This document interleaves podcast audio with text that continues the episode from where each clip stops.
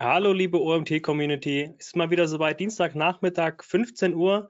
Ein neues Webinar steht bei uns an. Heute wieder zu Gast die Diana, war vor zwei Wochen schon mal bei uns, kommt von der Online Hallo. Solutions Group aus München. Schön, dass du da bist.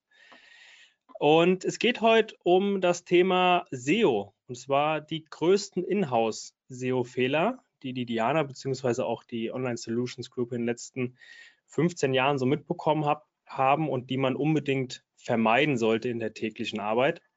Ich bin sehr gespannt, was du ähm, ja, uns berichten wirst von euren Erfahrungen, äh, worauf man achten sollte, beziehungsweise was man unbedingt vermeiden sollte. Für alle Teilnehmer, die zum ersten Mal bei einem Live-Webinar von uns dabei sind, ihr könnt während des Vortrags Fragen in den Chat stellen. Ihr habt es vielleicht gemerkt, ihr seid stumm geschaltet. Ihr könnt aber trotzdem mit ins Kommunizieren und interagieren und sollt es sogar auch. Wenn ihr während des Vortrags schon Fragen habt, schreibt die Fragen gerne direkt rein. Sie gehen nicht verloren bei uns. Ich habe den Chat die ganze Zeit im Blick. Manchmal kommen auch inhaltliche, Fra ähm, organisatorische Fragen rein. Ähm, die Fragen inhaltlicher Art werde ich sammeln und entweder, wenn es gerade passt, zeitlich direkt mit der Diana besprechen. Ansonsten sammle ich alle und wir besprechen alles gebündelt zum Schluss. Geht aber nichts unter. Von daher, wenn euch was in den Kopf kommt, wenn ihr eine weiterführende Frage habt oder ähm, nochmal genau was zu dem Inhalt wissen wollt, schreibt es gerne in den Chat. Ich bespreche es dann mit der Diana. Okay, dann würde ich jetzt an dich abgeben, Diana. Ich wünsche dir viel Spaß. Wir lauschen dir ganz gespannt und ähm, ich freue mich dann, dich nach deinem Vortrag mit Fragen löchern zu dürfen. Vielen Dank. Ja, vielen Dank für die kurze Vorstellung und herzlich willkommen beim Webinar. Ich freue mich, wieder dabei zu sein. Für heute habe ich so die größten Inhouse-SEO-Fehler mitgebracht, die mir immer wieder begegnen und habe natürlich auch zahlreiche Tipps und Tricks, wie man den einen oder anderen Fehler vermeiden kann. Und ich habe versucht, so eine gute Mischung hinzubekommen, dass für jeden was dabei ist, weil am Ende ist doch jedes SEO-Inhouse-Team ein bisschen anders aufgestellt. Vorgestellt wurde ich schon, nur kurz noch zu mir. Ich bin die Diana, seit 2012 bei der Online Solutions Group, bin hier Direktor SEO und für die Ausbildung des Teams zuständig, aber natürlich auch für die Kundenbetreuung. Und ich freue mich immer über Fragen. Wenn heute nicht genug Zeit ist, alle Fragen zu klären, könnt ihr mich jederzeit gerne kontaktieren. Hier meine E-Mail-Adresse, Telefonnummer. Und ich freue mich auch über eine Vernetzung über LinkedIn. Ja, aber starten wir doch direkt mit dem Seminar. Um was geht's? Was sind denn so die häufigsten Probleme? Viele Firmen kennen das schon. SEO ist ganz oft der wichtigste Traffic- und Umsatzkanal. Und dafür wird auch oft viel Geld investiert für Personal oder eine schöne Webseite. Und man hat die Inhouse-Teams, die wirklich einen super Job machen, sich ins Zeug leben. Aber oft fehlen dann eben diese 10 Prozent, die den gesamten Erfolg verhindern. Und darum geht es heute. Ich werde ein paar Tipps und Tricks zeigen, die man direkt in die Praxis umsetzen kann, um einfach nochmal mehr aus den SEO-Maßnahmen herauszuholen. Starten wir doch mit dem ersten Fehler. Es ist ein ja, kleiner Fehler, wenn man das so sagen kann. Und zwar geht es um die Google Search Konsole. Eines meiner absoluten Lieblingstool ist ein sehr, sehr mächtiges Instrument im SEO. Und warum ich diesen Punkt als Fehler bezeichne, ist einfach, dass die Search-Konsole ganz oft viel zu selten genutzt wird. Man schaut ganz oft nur einmal im Monat rein oder nur kurz einmal die Woche. Und deshalb möchte ich einfach nochmal dafür sensibilisieren, dass man über die Search-Konsole extrem viele gute Daten bekommt, die man auch regelmäßig prüfen sollte. Beispiel zum Beispiel Keyword-Analyse. Man kriegt super Insights aus der Google Search Konsole. Man sieht sehr viele Keywords, die man in anderen klassischen Keywords-Tools, mit denen man so arbeitet, nicht unbedingt findet. Man sieht auch sofort Traffic, man sieht die Klickzahlen, man sieht die Impressions. Und wenn so wichtige Keywords vorkommen, dann sollte man die auch immer in sein eigenes Monitoring mit aufnehmen, weiter bearbeiten, sich überlegen, lohnt es sich dafür einen Text zu erstellen, muss ich einen Content. Und neben der Search-Konsole etwas, das viele nicht nutzen, ist Bing. Bin ich auch ein absoluter Fan von. Bing Webmaster Tools haben in Europa ja leider nicht so den Marktanteil, sind für uns meistens nicht relevant. Aber man, lässt, man kann das ganz, ganz schnell verknüpfen und bekommt da auch den einen oder anderen spannenden Tipp. In der Technik ist die Search-Konsole für mich unerlässlich, wird aber auch selten geprüft. Viele SEO-Manager haben so ihre ja, SEO-Tools, die einen Technik-Crawler haben und diese Technik-Crawler sind auch gut, finden viele Probleme, Auffälligkeiten. Das Problem ist aber, ein Technik-Crawler findet nicht immer alles. Die meisten Crawler sind eben so aufgebaut, dass sie von Link zu Link navigieren und dann entdecken sie zum Beispiel nicht Altlasten. In der Search-Konsole gibt es da einfach einen Punkt, wo man sich die Indexierung anschauen kann und dann findet man auch nochmal weitere Hinweise, die man unbedingt prüfen sollte. Man findet hier wirklich spannende Themen. Einige Punkte sind so klassische Technikpunkte, ja, 404-Fehler muss ich bereinigen. Andere Sachen sind sehr, sehr spannend. Zum Beispiel der Punkt gecrawlt, zurzeit nicht indexiert. Kann man sich genauer anschauen. Das weist ganz oft darauf hin, dass man zwar Content erstellt hat, aber Google findet den Content nicht gut genug, weil die Qualität vielleicht nicht stimmt oder weil der Content keine internen Links hat. Ähm, und dann indexiert Google die Seiten nicht ganz so schön. Fehler Nummer zwei ähm, ist etwas, das mir immer wieder auffällt, wenn ich mir so Reportings anschaue. Ganz oft werden viel zu wenig Daten genutzt oder man setzt auf die falschen KPIs. Und das betrifft jetzt nicht nur Inhouse-SEO-Teams, die Reports erstellen, sondern auch, wenn man mit externen Dienstleistern arbeitet. Viele Inhouse-SEO-Teams haben ja nochmal einen Partner, eine Agentur oder einen Coach, der für sie Reports macht. Und da kann man das eine oder andere nochmal verbessern, mehr Daten nutzen, um einfach mehr mitzunehmen für die eigene Strategie.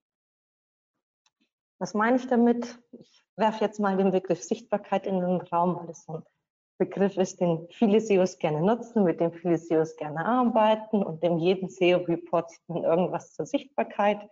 Ähm, das Problem mit der Sichtbarkeit ist folgendes. Wenn die Sichtbarkeit steigt, heißt das nicht automatisch, dass mein Traffic steigt und umgekehrt.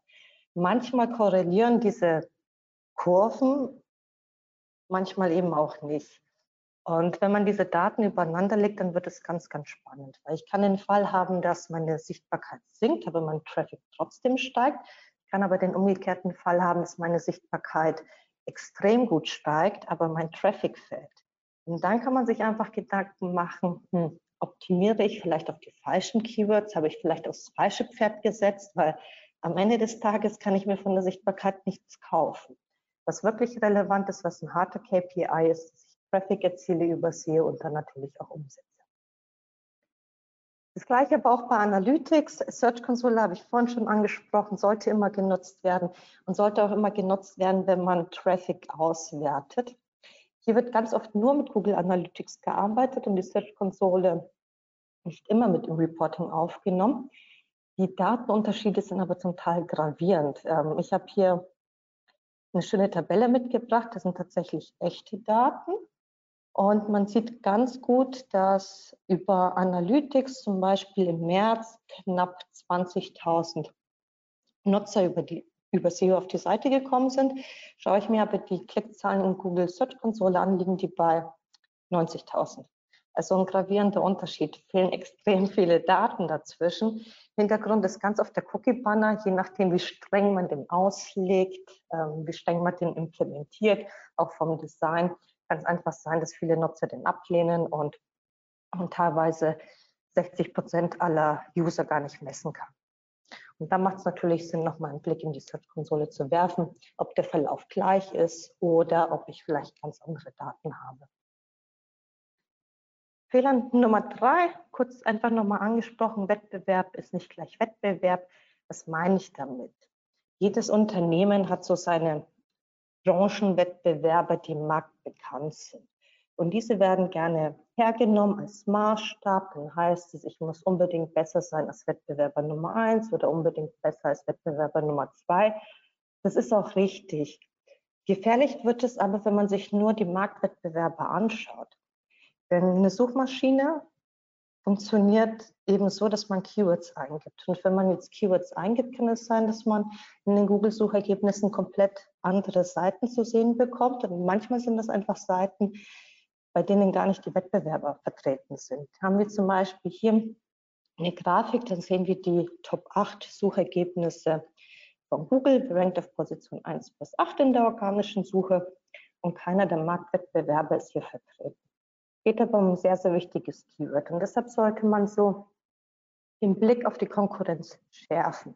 Man sollte immer datenbasiert arbeiten pro Keyword und am besten möglichst viele Wettbewerber mit aufnehmen ins Reporting, denn in den Google-Suchergebnissen kann sich auch sehr, sehr schnell sehr viel ändern.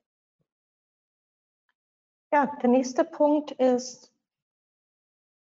die Unterscheidung zwischen Brand und Non-Brand Was meine ich damit? Ganz oft schaut man sich den Traffic-Verlauf gesamt im SEO an, aber dieser Traffic-Verlauf gibt nicht wirklich Rückschlüsse darüber, ob die Maßnahmen, die ich im SEO mache, auch wirklich den gewünschten Erfolg haben. Hier ist es extrem wichtig, dass ich ein bisschen unterscheide zwischen Branded Traffic und Non-Branded Traffic. Branded Traffic sind alles, beziehungsweise alle Keyword-Kombinationen, die irgendwie mit der Marke zu tun haben. Non-Branded Traffic sind generische Keywords. Ähm, viele Hersteller und große bekannte Unternehmen erzielen sehr, sehr viel Traffic über die Brand, was ja auch gut ist. Die Brand ist natürlich wichtig, sollte ausgebaut werden. Wenn ich aber neue User ansprechen möchte, ist es natürlich auch extrem wichtig, dass mein generischer Traffic auch wächst. Und deshalb sollte man da immer einen Unterschied machen, um wirklich zu sehen, an welchen Stellschrauben muss ich arbeiten. Habe ich ein Problem mit meiner Brand, dass sich keiner für meine Brand interessiert und der Traffic runtergeht? Oder muss ich vielleicht an meiner Webseite noch arbeiten, den Content optimieren, die Technik optimieren, damit ich auch für generische Suchbegriffe gefunden werde? Weil wir gerade auch beim Thema Brand waren, habe ich noch einen Punkt mitgebracht, Brand Bidding.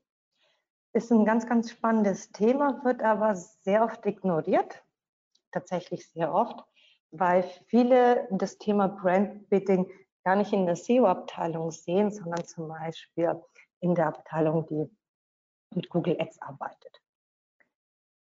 Warum finde ich das Ganze so spannend? Ich habe hier ein Beispiel mitgebracht. Ähm, User sucht nach einem Mercedes-Modell, weil er sich für ein Auto interessiert, möchte sich ein Auto kaufen. Und anstatt dass jetzt eine Anzeige kommt oder ein organisches Suchergebnis von Mercedes, kommen erstmal sämtliche Wettbewerber wie Audi, und Co., die die Marke und die Produktebegriffe auch bewerben in ihren Google Ads Accounts. Ja, was ist denn hier so problematisch? Ähm, die meisten User wissen wirklich nicht, was der Unterschied zwischen einer organischen Anzeige ist und einer bezahlten Anzeige in zum Beispiel Google Ads.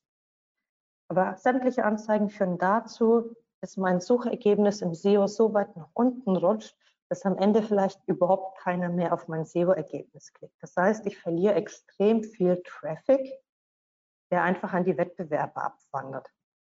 Und da kann man sich gerne mal mit der SEO-Abteilung austauschen, wenn man auch im Unternehmen eine hat. Und da auch überlegen, was kann ich machen. Man kann gegen viele Punkte auch vorgehen. Hier eignet es sich wirklich Brand-Building-Tools zu nutzen. Ähm, das ist auch sehr, sehr günstig. Man bekommt einen Alert, wenn Wettbewerber auf eigene Begriffe Werbung schalten und kann sich das genauer anschauen. Und wer will, kann damit eigentlich auch noch weiterspielen, denn über diese Brand-Bidding-Tools findet man auch noch mal ganz viele Wettbewerbe, die man so nicht auf dem Schirm hatte, die vielleicht noch nicht SEO machen, aber schon mal viel Geld in Google Ads investieren und später natürlich auch eine Konkurrenz werden können für den SEO-Bereich. Der nächste Fehler ist das Thema Content-Erstellung. Das ist ein Schmerzpunkt in sehr, sehr vielen Unternehmen, da die Content-Erstellung natürlich sehr zeitintensiv ist und sehr, sehr viele Ressourcen frisst und damit auch sehr, sehr viel kostet. Ich werde heute aber nur die Punkte ganz grob behandeln. Vor zwei Wochen habe ich dazu schon ein Webinar erstellt. Kann man sich gerne anschauen. Das Video findet ihr auf der OMT-Webseite und da gehe ich nochmal detailliert auf alle Punkte ein. Heute in diesem Webinar sind ein paar Personen mit dabei, die schon bei meinem Content-Webinar waren. Und damit sie sich nicht langweilen und neue Insights bekommen, halte ich das jetzt kurz. Aber was mir immer so wichtig ist, Content Audit wird ganz oft nicht gemacht, sprich man produziert laute neue Texte, ohne zu prüfen, ob es alten Inhalt gibt, der optimiert werden muss. Und es ist oft viel günstiger, alte Inhalte nachzuoptimieren, da den Feinschliff zu machen, anstatt neue Inhalte zu produzieren. Was meine ich? Am Ende des Tages bringt es mir nichts, wenn ich 20 Texte in eine Monate stelle und von diesen 20 Texten zum Beispiel nur zwei Texte ranken. Dann habe ich natürlich viel, viel Zeit investiert. Der Redakteur, Texter oder SEO-Manager, wer auch immer die Texte macht, hat sich Mühe gegeben, aber der Erfolg ist nicht da und das demotiviert alles. Keyword-Analyse ist so ein Punkt. Ganz problematisch ist, dass die Keyword-Analyse oft nur zu Beginn gemacht wird. Dann macht man eine Analyse, sagt zum Beispiel dann dem Texter, hier ist ein Briefing, benutzt dieses Keyword. Dann wartet man mehrere Tage, dann geht es erst an die Texterstellung. Und dann sind die Daten eigentlich schon veraltet. Also eine Keyword-Analyse ist ein Prozess, der muss iterativ sein, der muss laufend gemacht werden. Daten können sich extrem schnell ändern. Ich bin absolut kein Fan von pauschalen Textlängen. Ähm, damit haben viele Unternehmen zu kämpfen. Wenn man sich die Landingpages anschaut oder zum Beispiel die Blogseiten von Unternehmen, stellt man fest, dass die Texte oft gleich lang sind. Ist ein absolutes No-Go. Die Textlänge ist nämlich immer abhängig vom gewählten Keyword. Das sollte man einfach bei Google schauen. Rankt für das Keyword, auf das ich optimiere? Wie lang sind die Texte der Wettbewerber? Haben sie 300 Wörter oder haben sie 5000 Wörter? Und dann muss ich mich daran orientieren und eine Textlänge individuell festlegen. Nutzerintention wird oft vergessen. Der eine User, der bei Google unterwegs ist, möchte was kaufen, der eine möchte sich informieren und entsprechend sollte ich unterschiedliche Contentarten bereitstellen. Interne Links extrem wichtig. Gibt tatsächlich den Push. Ich habe mittlerweile mehrere Projekte ausgewertet und ich hatte zum Teil Erfolge, dass wenn ich interne Links gesetzt habe auf einen wichtigen Text, der live gegangen ist, das Ranking nochmal um 15 Positionen nach oben geschossen ist. Nicht vergessen. Keyworddichte ist kein Prio-Thema, sollte man sich aber anschauen, wenn man einen starken Wettbewerb hat. Holistisch zu sein ist mir sehr, sehr wichtig. Man sollte den Text immer so optimieren, dass er gleich für viele Keywords rankt, die mit diesem Thema zusammenhängen. Sprich, man sollte auch Synonyme benutzen und wichtige Begriffe. Und dann haben wir noch das Thema Qualität. Ähm, wirklich mal darauf achten, wie ist denn so die Filgertote in den Texten, wie viele Modalverben werden genutzt, Auswertungen zeigen wirklich, dass die Seiten, die auf Seite 1 ranken, bei Google eine ganz geringe Filterquote haben, wenige Modalverben nutzen. Und die ganzen Inhalte, die nicht so gut ranken, haben nicht so eine gute Qualität.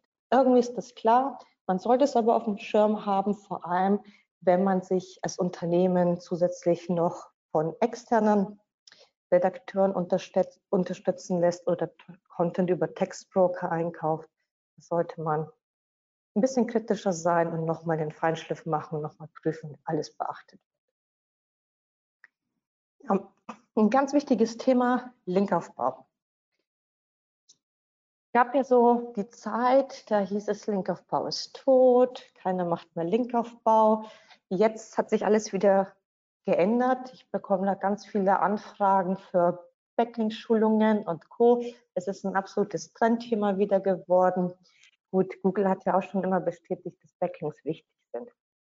Trotzdem machen die wenigsten Unternehmen aktiven Linkaufbau. Hat eigentlich zwei Gründe. Zum einen fehlt das Wissen. Zum einen ist man auch ein bisschen vorsichtig und zum dritten, man weiß ganz oft nicht, was die Links bringen oder hat viel Schlechtes über den Linkaufbau gehört. Aber ich bringe hier einfach mal ein Beispiel. Linkaufbau ist für mich ein Thema, das ich auch gerne als Game Changer bezeichne. Wir sehen hier den Ranking-Verlauf für das Keyword Content Tool in dem Beispiel. Der Content wurde erstellt, der Redakteur hat sich ins Zeug gelegt, sämtliche Kriterien beachtet. Das Ranking ist auch gestiegen. Das Problem war nur, das beste Ranking war in der Top 20. Jetzt kann ich mir halt in der Top 20, also Seite 2 bei Google, nichts kaufen, weil die User nicht auf Seite 2 klicken. Mich interessiert immer nur, bin ich auf Seite 1 und im besten Fall auf Position 1, 2, 3 zu finden. Ja, und besser ist das Ranking nicht geworden. Und dann haben wir Links aufgebaut, es wurden zwei starke Links aufgebaut, hat dazu geführt, dass das Ranking gestiegen ist. Und die restlichen Links, die aufgebaut wurden, haben dazu geführt, dass das Keyword jetzt dauerhaft auf Position 1 ist. Und das sollte man sich halt eben auch immer mit anschauen. Backlinks können wirklich entscheidend sein, vor allem wenn man schon sehr, sehr viel Zeit in Content reingesteckt hat, ist es halt schade, wenn der Content nur auf Seite 2 und 3 zu finden ist, weil der Wettbewerb zu stark ist. Und wenn ich einen starken Wettbewerb habe, dann sind Backlinks ganz oft so das entscheidende Kriterium. Ja, zum Thema Backlinks, um mit ein paar Aussagen aufzuräumen. Ich bin ja überhaupt kein Fan von, von pauschalen Aussagen, zum Beispiel Tipps, die sagen, ein Text muss immer 500 Wörter lang sein. Das Gleiche gibt es aber leider auch im Linkaufbau. Ganz oft höre ich so Aussagen wie nur Linksaufbau mit einer Domain Authority von über 30. Auch das ist etwas, das man sich kritisch anschauen muss. Man sieht hier jetzt oben rechts eine Tabelle und da wurde eine Domain geprüft, die für den Linkaufbau genutzt werden sollte. Und wenn man diese Domain prüft in unterschiedlichen Tools, merkt man sehr, sehr schnell, dass jedes Tool einen komplett anderen Wert ausspielt und komplett andere Begriffe hat. Ähm, Moss arbeitet zum Beispiel mit dem Begriff Domain Authority, SEMrush nimmt einen Authority Score. Also je nachdem, welches Tool man gerade zur Verfügung hat, bekommt man andere Begriffe und andere Werte. Nichtsdestotrotz sieht man in diesem Beispiel, dass der Wert für die Domainstärke, die mit diesen Begriffen ja irgendwie beziffert wird, immer über 30 liegt. Trotzdem kann ich mir davon nichts kaufen. Wenn ich jetzt auf die zweite Grafik schaue, die Grafik drunter, denn da sieht man nichts. Was meine ich mit nichts? Diese Grafik soll eigentlich die Sichtbarkeit darstellen. Man sieht hier aber nur ein paar Peaks und aufzeigen, für wie viele Keywords diese Seite rankt. Die rankt für fast gar keine Keywords, hat null Traffic, null Sichtbarkeit. Kurzum, obwohl die Domain Authority oder Authority Score oder was auch immer ich jetzt hernehme, gut ist auf den ersten Blick, ist das eine Seite, von der würde ich nie einen Link folgen. Da würde ich gar keinen Link aufbauen. Und dieses Wissen fehlt sehr oft, deshalb sollte man sich mit diesem Thema beschäftigen und Zahlen immer kritisch hinterfragen und mehrere Daten nutzen, um zu bewerten, ob ein Link gut ist.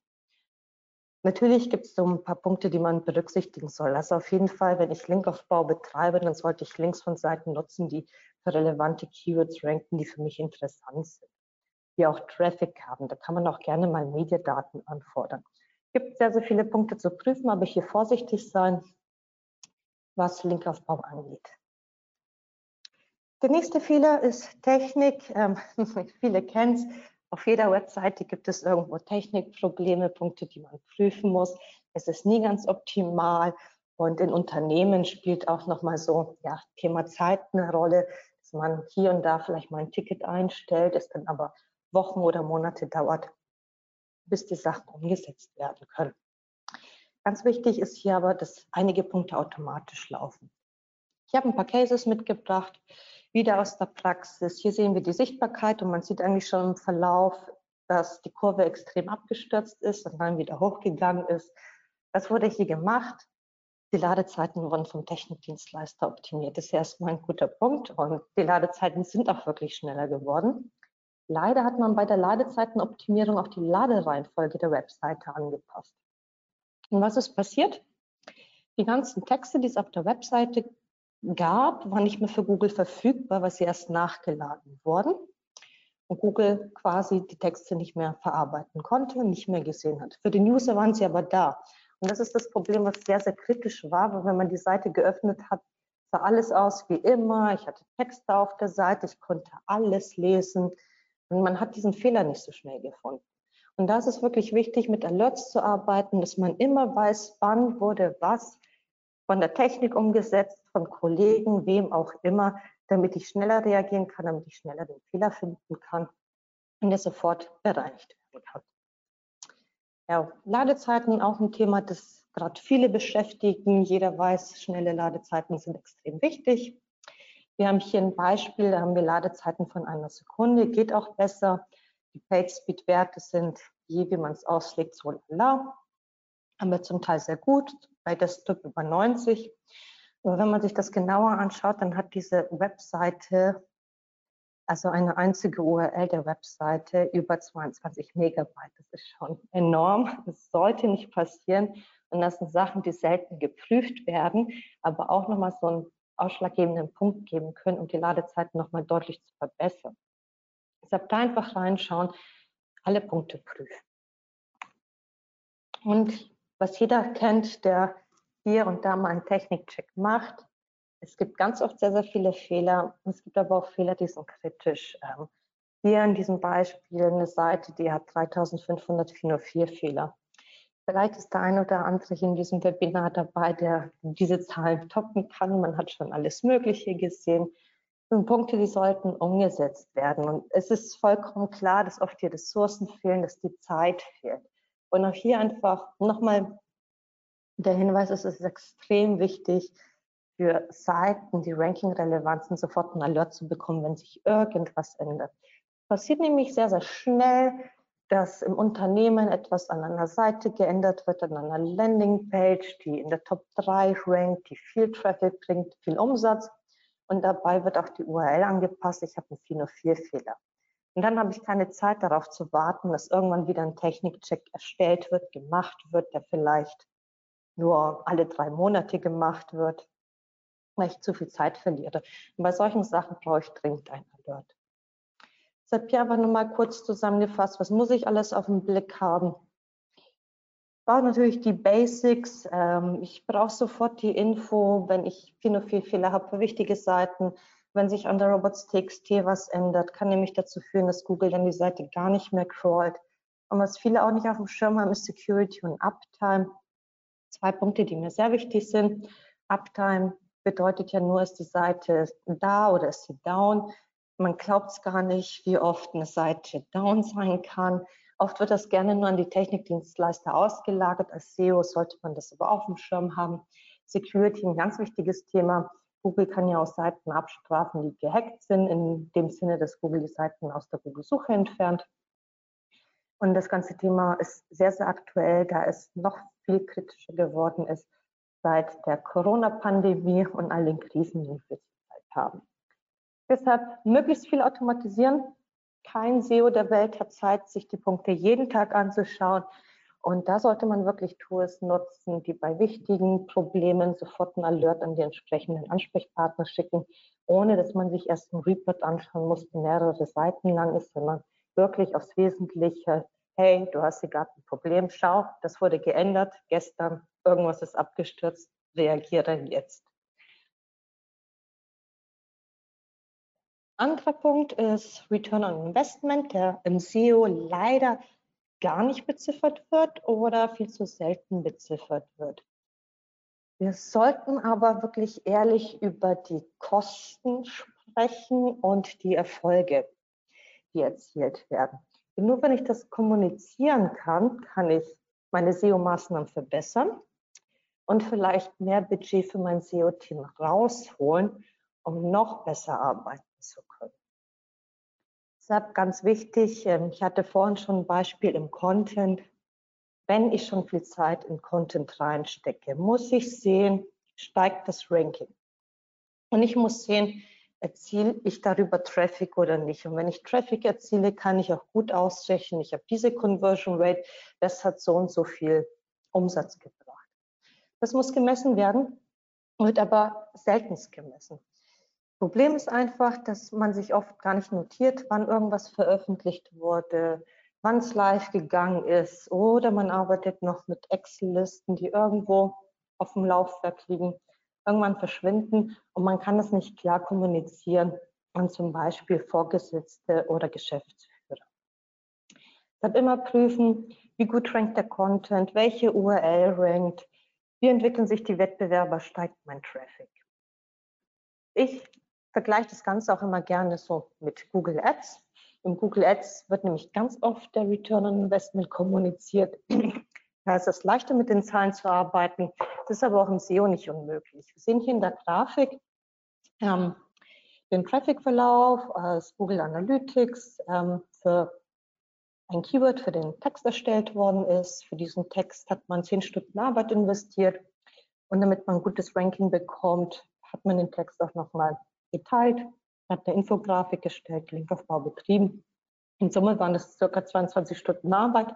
Dann kann man gut ausrechnen, diese Arbeitszeit, wie viel hat sie mich gekostet und was hat sie dann gebracht. Hätte ich jetzt dieses Keyword ähm, SEA beworben, ja, wäre ich wahrscheinlich selbst vom Stuhl gefallen. Ich habe es aber mal ausgerechnet. Wir hatten über 65.000 Nutzer. Ähm, der CPC in Google Ads liegt bei ungefähr 2 Euro, also 1,99 Euro das hier im Durchschnitt. Und wenn ich jetzt mal 65.000 Nutzer mal knapp 2 Euro rechne, bin ich schnell bei über 130.000 Euro, die ich in sehr hätte investieren müssen, um die gleiche Anzahl an Nutzern zu erzielen. Linkaufbau, das Beispiel hatten wir vorhin schon, gehört aber natürlich beim Return on Investment dazu. Auch das wirklich prüfen. Ähm, viele Reportings im Linkaufbau schauen einfach so aus, man bekommt eine Excel-Liste, da steht drauf, dieser Link wurde aufgebaut, das ist das Linkziel, der Link hat diese Domain Authority oder Authority Score, diese Sichtbarkeit, ist no follow, do follow. Keiner kann sagen, was hat dieser Link gebracht. Aber diese Aussage ist wirklich wichtig, denn wenn ich weiß, was der Link gebracht hat, weiß ich, ob er wirklich gut war, ob ich mehr von diesen Links brauche oder ob ich mich vielleicht auf andere Links konzentrieren sollte. Technik auch, ähm, auch hier sollte immer gemessen werden, festgehalten werden, wann was umgesetzt wurde. Dann sehe ich schön in Technikoptimierung wurde so und so viel Zeit und Budget reingesteckt. Die Ladezeiten haben sich eben dann verbessert oder haben sie vielleicht nicht verbessert oder ich habe ein Problem.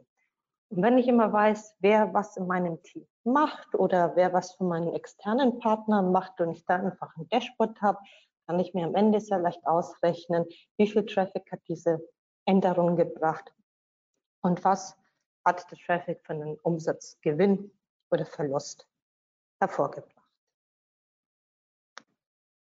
Ja, man hat schon ein bisschen gesehen, ich bin sehr datengetrieben, weil DSEO einfach data-driven ist. Man braucht viele Daten. Man muss sich ein bisschen von dieser Reporting-Struktur verabschieden, wenn man erfolgreich sein möchte, dass man zum Beispiel nur alle drei Monate ein Reporting macht oder vielleicht auch nur einmal im Jahr. Reporting sind wichtig, keine Frage. Das Problem ist nur, wenn ich ein Reporting mache, brauche ich auch Tasks dazu. Ich muss irgendwie festlegen, was wird wann gemacht. Und im SEO ist es wichtig, auch mal agiler zu sein und nicht drei Monate zu warten, bis ich wieder Ergebnisse habe, sondern auch mal schneller reagieren zu können. Und deshalb ist eine Toolbasis extrem wichtig. Und diese Toolbasis muss aber so aufgebaut sein, dass alle im Team angesprochen werden, alle mit diesen Tools aufarbeiten können und diese Tools nicht nur zur passiven Analyse genutzt werden. Mit passiver Analyse meine ich wir zeigen einfach nur Daten, KPIs, ich bastel einen Report. Deshalb einfach ein paar Fragen, die man sich kritisch stellen muss. Was muss ein SEO-Tool können? Ähm, die meisten Inhouse-Teams leiden tatsächlich darunter, dass sie entweder zu wenige Tools haben, die Tools nicht gut genutzt werden oder keine Tools haben, die wirklich bei der Arbeit helfen, die im Team helfen. Ein paar Punkte, die man auch schon im Webinar gesehen hat, ein Tool muss dabei helfen, Keywords zu finden und sollte die Möglichkeit haben, sämtliche APIs anzuschließen, die ich so brauche. Das kann Google Ads sein, Search Konsole, eigene Daten, was auch immer. Denn je mehr Keywords ich habe, desto erfolgreicher und granularer kann ich arbeiten. Also muss helfen, super Content zu erstellen. Denn jeder Redakteur gibt jeden Tag sein Bestes, um guten Content zu machen und ist natürlich auch nicht erfreut, wenn diese Texte dann im Prinzip aus SEO-Sicht nichts bringen, weil sie nicht auf Seite 1 sind. Technik, alles automatisieren. Ich sollte ein Tool nutzen, das mir beim Linkaufbau hilft. Und da ist es wichtig, sich mit den Tools auseinanderzusetzen, ein Tool zu wählen, das es einem einfach macht, weil Backlink-Aufbau doch hier und da ein bisschen kompliziert sein kann. Und das Wichtigste ist aber, das Tool muss Erfolge auswerten können, muss mir sagen können, was welcher Content, was welcher Link gebracht hat, muss es mir ermöglichen, Daten anzuschließen. Das können viele Tools, darauf achten. Und was mir immer sehr, sehr wichtig ist, damit muss das ganze Team arbeiten. Und mit Team meine ich die Redaktion und alle, die beteiligt sind. Es kann auch die PR-Agentur sein, das kann die Marketingabteilung sein. Man muss ein bisschen diese Silos auflösen, dass Tools nur SEO-Managern vorbehalten sind, SEO-Manager, die Analyse machen und weitergehen. Es kann das Team wirklich extrem motivieren, wenn zum Beispiel der Redakteur auch Zugriff auf die Daten hat, die er braucht, ähm, zum Beispiel in einem Text weitere Keywords ergänzen kann, weitere Tipps findet und auch sieht, dass der Text, den er erstellt hat, was gebracht hat. Das kann extrem motivieren und dazu sind eigentlich Tools da, dazu sollte es genutzt werden und natürlich ein Alert, wenn irgendwas geändert wird auf der Seite. Diejenigen, je nachdem, welche Rechte sie haben, sollten auch immer informiert werden. Ja, gibt sich Tools auf dem Markt. Ähm, ein Tool ist immer besser als gar kein Tool, ich sag's mal so. Ähm, tatsächlich, wenn man, wenn man noch kein Tool hat, mit dem das ganze Team arbeitet, sollte man unterschiedliche Tools ausprobieren, testen. Man wird aber auch schnell sehen, dass kein Tool alles hat. Und was mir auch noch wichtig ist, ein Tool bringt halt auch nichts, wenn es nicht wirklich genutzt wird. Man sieht auch sehr, sehr oft, ähm, das eine oder andere Tool ist einfach ein bisschen teurer, es kostet Budget und es ist dann schade, wenn dieses Tool nur einmal die Woche bedient wird oder einmal im Monat oder tatsächlich nur 20 Prozent der Funktionen genutzt werden, die das Tool kann. Deshalb da ausprobieren, sich die Daten holen und wenn es geht, möglichst viele Daten sammeln, damit man auch vergleichen kann. Was meine ich damit? Ganz klassisch, viele Unternehmen haben kein eigenes Data Warehouse. Und wir haben es vorhin schon gesehen, der Vergleich Google Search Console, Google Analytics kann gravierend sein. Jetzt kann man sich vorstellen, dass jedes Tool nochmal andere Daten hat. Und es ist tatsächlich so, ähm, ich habe das Glück schon so ziemlich alle Tools ausprobiert zu haben. Ich lerne auch gerne dazu. Es gibt ständig, ständig wieder neue Tools. Die Tools entwickeln sich weiter und man hat sehr unterschiedliche Daten, allein Sichtbarkeit gibt mehrere Tools, die Sichtbarkeit messen, Systrix, Sovi und Co. Man sollte diese Daten irgendwo sammeln.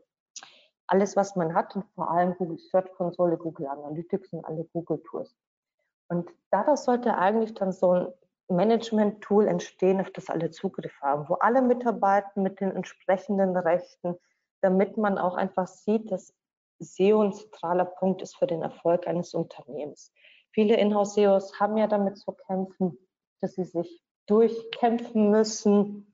Ähm, nicht immer alles, was sie vorgeben, gerne gehört wird, vor allem wenn es um Technik geht, ums Design geht. Und viele im Unternehmen auch gar nicht wissen, was so ein SEO-Manager alles leisten muss, warum SEO-Manager diesen Vorschlag machen oder diesen Vorschlag.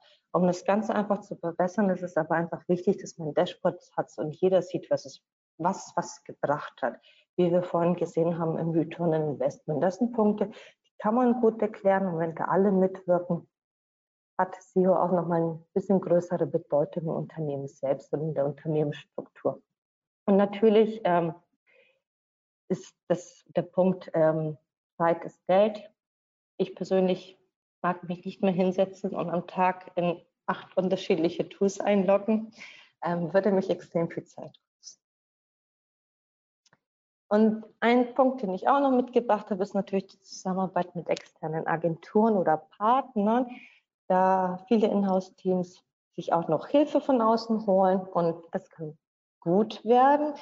Ja, es kann auch ja, anstrengend werden, wenn man ehrlich ist.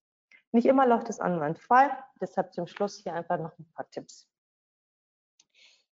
Alles, was ein Inhouse-SEO-Team können sollte, können muss und die Prozesse mit den Inhouse-SEO-Teams zu kämpfen haben. Das sind alles Punkte, die sollte man auch bei der Agenturauswahl berücksichtigen oder beim Auswahl des Dienstleisters. Am Ende ist es so, nur wenn beide Seiten perfekt zusammenarbeiten, in Symbiose, werden auch Erfolge erzielt. Und natürlich braucht man als Inhouse-SEO-Manager auch Zeit, die Agentur zu steuern. Es gibt ein paar Fragen, die man dem neuen Dienstleister oder dem bestehenden Dienstleister stellen sollte. Es geht jetzt gar nicht um Kontrolle, aber man muss die Arbeit irgendwo verbessern. Die eine Frage ist, mit welchen Tools arbeitet die Agentur?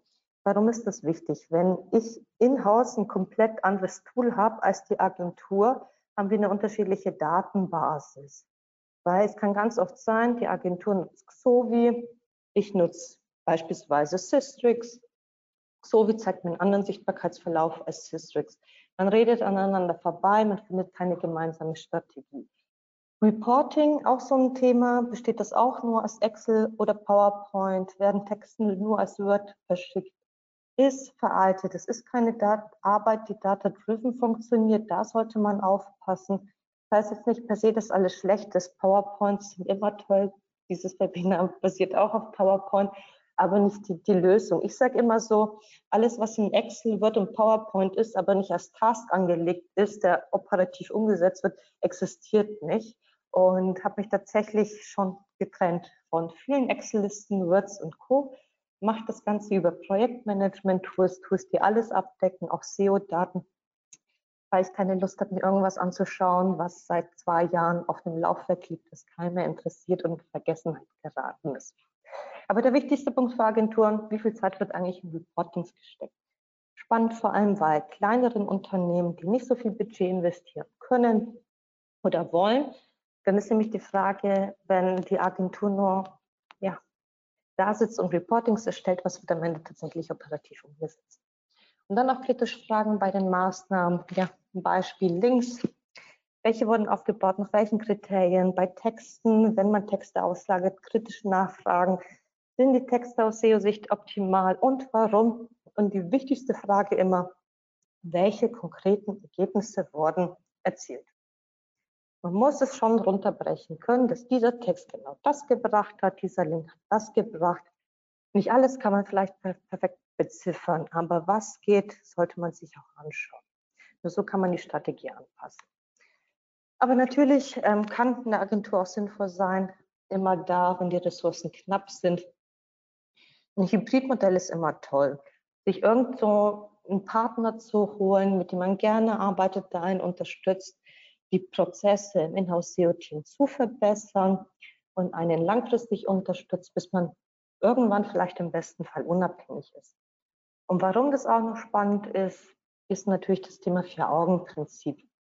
Manchmal tut so ein Blick von außen ganz gut, um neue Potenziale zu entdecken. Agenturen haben da meist schon sehr, sehr gute Prozesse, die sie über die Jahre aufgebaut haben, oft deutlich schneller als Inhouse-SEO-Teams. Inhouse-SEO-Teams haben ja öfters das Problem, dass Sachen sehr langsam umgesetzt werden oder es einige Hürden gibt mit der Abstimmung. Das sind so Prozesse, die sind historisch gewachsen. Und die wird man nicht von heute auf morgen optimieren können, aber denen kann man arbeiten. Und da kann nochmal eine Meinung von außen auch ganz gut tun. Spezialisierung natürlich. Ähm, SEO besteht aus zig Teildisziplinen. Man kann entweder ein Generalist sein im SEO oder ein Spezialist. Was meine ich damit? Der eine ist im SEO ein Technikfreak, macht alles gerne, was mit Technik zu tun hat, spricht gerne mit Programmierern. Der andere möchte mit Technik nicht so viel am Hut haben. Das sind so Sachen, die kann man an Spezialisten auslagern und Agenturen haben in der Regel die Spezialisten dazu. Und natürlich ähm, die Ressourcen. Wenn man keine hat, braucht man Hilfe von außen, aber da reichen auch ganz oft nur wenige Stunden im Monat. Was bei der Zusammenarbeit aber wichtig ist, wenn Sie sich einen Partner holen, fordern Sie auch Schulungen und Coachings ein. Ziel sollte ja irgendwo sein, dass Sie in-house vielleicht einen Kollegen finden, der in einem bestimmten Bereich ausgebildet werden kann und Sie dann selbst in Ihrem Inhouse-SEO-Team unterstützen. Und auch hier, ich habe es angesprochen, gemeinsame Datenbasis. Im Team, in-house, sollte das genauso funktionieren wie mit einer Agentur. Ich habe eine Datenbasis, ich habe ein Management-Tool, alle arbeiten mit. Das Unternehmen arbeitet aktiv mit, hat die Transparenz. Die Daten gehören dem Unternehmen, das ist ja auch extrem wichtig. Es passiert auch schnell, dass man eine Agentur hat. Nicht jede Agentur ist vielleicht seriös. Dann verabschieden die sich, nehmen alle Daten mit, man hat keine Zugriffe mehr und ja, fängt von vorne an. Auch das ist sehr ärgerlich. Und natürlich die Agentur kann nochmal besser arbeiten, weil sie viele Insights vom Unternehmen selbst bekommt. Das war's von meinem Vortrag. Vielen, vielen lieben Dank. Erstmal an dieser Stelle. Viele Folien habe ich auch erstellt mit der Performance Suite. Das ist schon Data Warehouse, das vieles anknüpft. Kann man gerne ausprobieren, gibt einen Free Account und ansonsten freue ich mich über Fragen von euch. Ich hoffe, ich kann alle beantworten und falls es mit der Zeit knapp wird, hier einfach nochmal meine Kontaktdaten gern jederzeit melden. Vielen Dank, Diana. Wieder vieles gelernt heute nützliche Tipps hoffentlich auch mitgenommen, äh, ihr liebe Community. Es wurden einige Fragen gestellt, deswegen würde ich gar nicht ähm, lang zögern und versuchen, in der, in der Zeit, die wir jetzt noch haben, die gute Viertelstunde, ähm, so viel wie möglich geklärt zu bekommen. Aber nehmt das Angebot gerne an, falls ihr auch das Webinar ähm, euch im Nachgang anschaut. Falls ihr Fragen habt, meldet euch bei der Diana. Äh, die erste Frage kam rein. Wo in der Google Search Console finde ich die Möglichkeit zur Keyword-Analyse? Ja, wenn ich in der Search-Konsole bin, habe ich ja den, den Leistungsbericht und ich sehe ja schon im Dashboard ähm, viele Keywords und viele Daten. Will jetzt, ich weiß nicht, eine große Schulung machen, beantwortet das die Frage und ich kann mir weiter filtern. Ich kann, wenn ich im Leistungsbericht bin, mir alle Keywords anschauen, Zeitraum einstellen und ich kann das sogar nochmal runterbrechen, indem ich mir Filter setze und sage, zeig mir nur Keywords an, die das Wort Schuhe beinhalten. Dann sehe ich zum Beispiel nur Begriffe wie Schuhe kaufen oder Schuhe Online-Shop. Oder ich kann mir noch einen Filter machen und sagen, zeigt mir für die URL alle Keywords, für die diese URL schon rankt. Und dann sehe ich die Klicks, die Impressions und die Positionen. Hilft diese Antwort? Ich gehe mal davon aus. Falls nicht, äh, für eine detaillierte Antwort schreibt der Diana gern mal. Genau. Welche Keyword-Dichte empfiehlst du denn, Diana? Ah, das ist immer so eine tricky Frage, die werde ich ja wirklich oft gestellt. Ähm, keine Pauschale. Ich sehe es tatsächlich, man muss es wie die Textling individuell vom Keyword machen.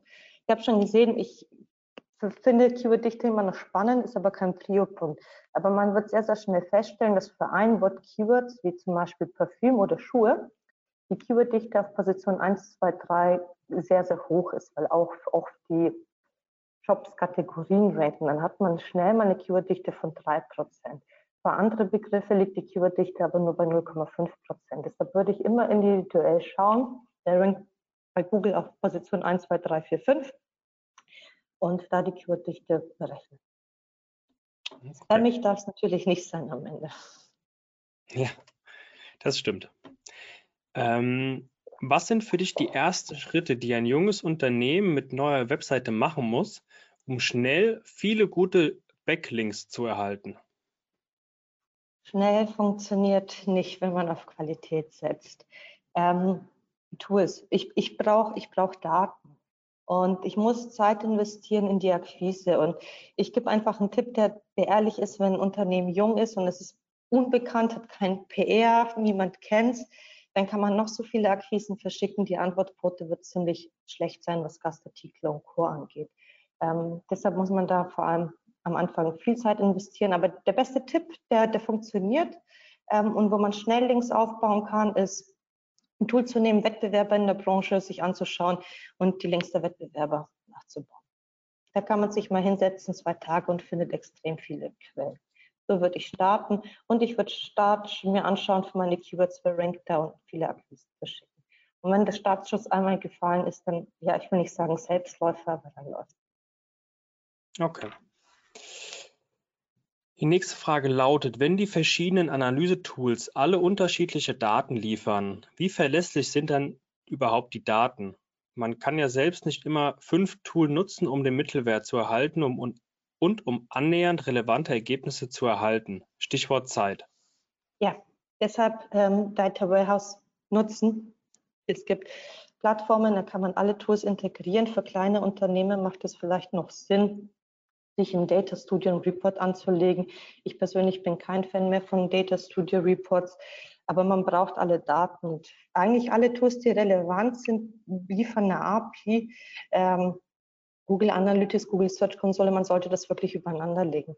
Man neigt wirklich dazu und es wird unterschätzt, wie unterschiedlich Daten sein können und dann macht man eine komplett falsche Analyse. Man braucht die Daten und die Erfahrung überhaupt zu sehen, dass es so ist. Es wird kein Tool geben, das 100 Prozent kann und selbst die Google Search Konsole, die viel mehr Daten anzeigt, was Keywords angeht und Traffic angeht als andere Tools, liefert auch nicht 100 Prozent der Daten. Hm, das stimmt. Wie lässt sich denn der Erfolg von Off-Page-Maßnahmen von On-Page-Maßnahmen abgrenzen? Ich würde nicht sagen, dass man etwas abgrenzen muss, weil es muss Hand in Hand gehen. Ähm, am Ende brauche ich eine gute Technik, guten Content und gute Backlinks. Wie es aber abgrenze, ist eben tatsächlich, ich baue ja Links für ein bestimmtes Keyword auf. Und das fehlt dieses Bewusstsein. Das heißt, ich baue ein Backend für ein Keyword auf. Dieses Keyword hat eine bestimmte URL und dann kann ich messen, an diesem Tag wurde ein Link aufgebaut, was hat es gebracht. Wenn ich diese ja, Maßnahmen messen kann. Ich hatte hier ein paar Beispiele drinnen, wo man gesehen hat, C, es wurde ein Text erstellt, Ranking geht hoch oder B, es wurde ein Backing aufgebaut, das geht hoch oder T, da wird was an der Technik gemacht, geändert, weiß ich, welcher Bereich zu welchem Erfolg beigetragen. Kann auch sein, dass für ein Ranking gleich mehrere Maßnahmen stattfanden in einem Monat. Technik, Design, Content, Backlink. Wenn ich aber weiß, weil ich es messe und im Rankingverlauf sehe, kann ich ganz genau und ganz granular zuordnen, wer hat was gemacht und wer hat dazu beigetragen. Ja, okay. Ein Data Warehouse, wie du es aufzeigst, kann sich sicher nicht jedes KMU leisten. Welche Empfehlung hast du für sehr kleine SEO-Budgets? Welche Hebel sind die größten? Also so ein Data Warehouse, ja, es gibt auch sehr, sehr große. Ich hatte ja in der, im Webinar ein paar Beispiele von der Performance Suite. Das ist ja eine Eigenentwicklung von uns. Das hat das Data Warehouse angefangen. Ähm, da sind wir bei, ich weiß nicht, ob ich das hier kommunizieren kann. Ich will keine große Werbung machen, 250 Euro im Monat. Ähm, wenn jemanden die Preise interessieren, gibt einen Free-Account, kann man ausprobieren. Das heißt, wir sprechen nicht immer von riesigen Budgets. Es muss okay. nicht immer etwas sein, was mehrere tausend Euro Monat. Und klar, man sollte auch nicht unbedingt das kleines Unternehmen, das frisch anfängt, man braucht Daten, aber da wirklich sich für Tools entscheiden und nicht einfach irgendwas buchen für 1000 Euro und dann feststellen, es wird nicht genutzt, weil dann habe ich auch wieder Geld zum Fenster rausgeworfen. Ja, da muss man erstmal schauen, die, die Kröten zusammenzuhalten. Wie oft sollten in Anführungszeichen normale Seiten in Klammern zum Beispiel B2B-Unternehmen ohne Online-Shop einem SEO-Check unterzogen werden? Ständig. Automatisiert. Nein, klar, es ist, kleine Seiten müssen auch gut behandelt werden, denn die kleinen Seiten wollen große Seiten werden. Und da reicht es mal, einen SEO-Check zu machen, alle drei, sechs Monate. Was mich aber interessiert, ist die Zeit dazwischen. Also am besten wirklich ein Tool nehmen, mal ein Technik-Audit machen, ein Tool nehmen, was alles aufzeigt und ein Tool, das dann wirklich Mails beschickt, wenn es Probleme gibt. Weil, wie gesagt, es ist eine Katastrophe, wenn ich drei Monate nicht merke, dass eine Seite oder mehrere Seiten, das ist nämlich auch schon passiert, ähm, auf einen Index gestellt wurden und nicht im Google Index sind. Keiner hat es böse gemeint, aber keiner hat es gesehen. Und dann sind drei Monate eine Katastrophe. Aber in der Regel wird es reichen, ein Audit alle drei Monate zu machen und den Rest automatisieren. Und das können viele Tools, da werden einfach die Mails verschickt und solche. Ich glaube, das grenzt auch schon gut an die nächste Frage an. Wie stellst du die Alerts für technische Hinweise oder Ranking-Änderungen ein? Und welches Tool kann man dafür nutzen?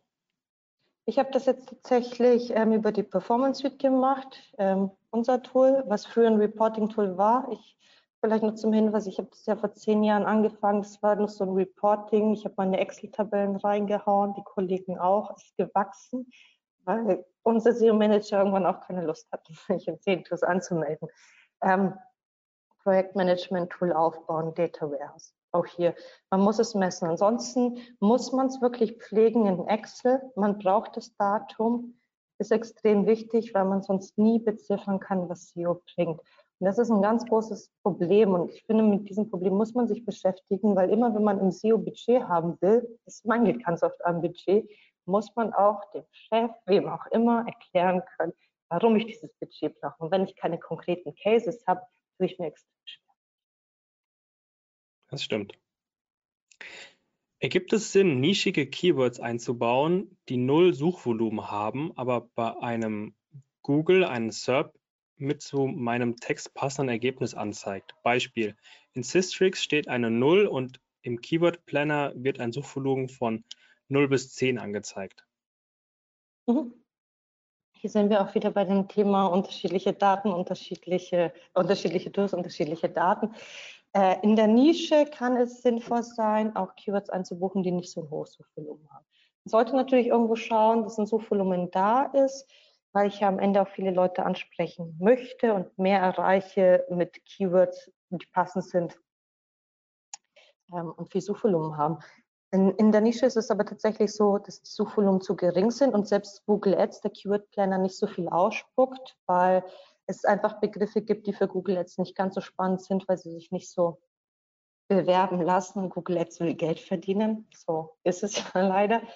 Und hier macht dann aber auch wieder Sinn, in die Google Search Konsole zu schauen.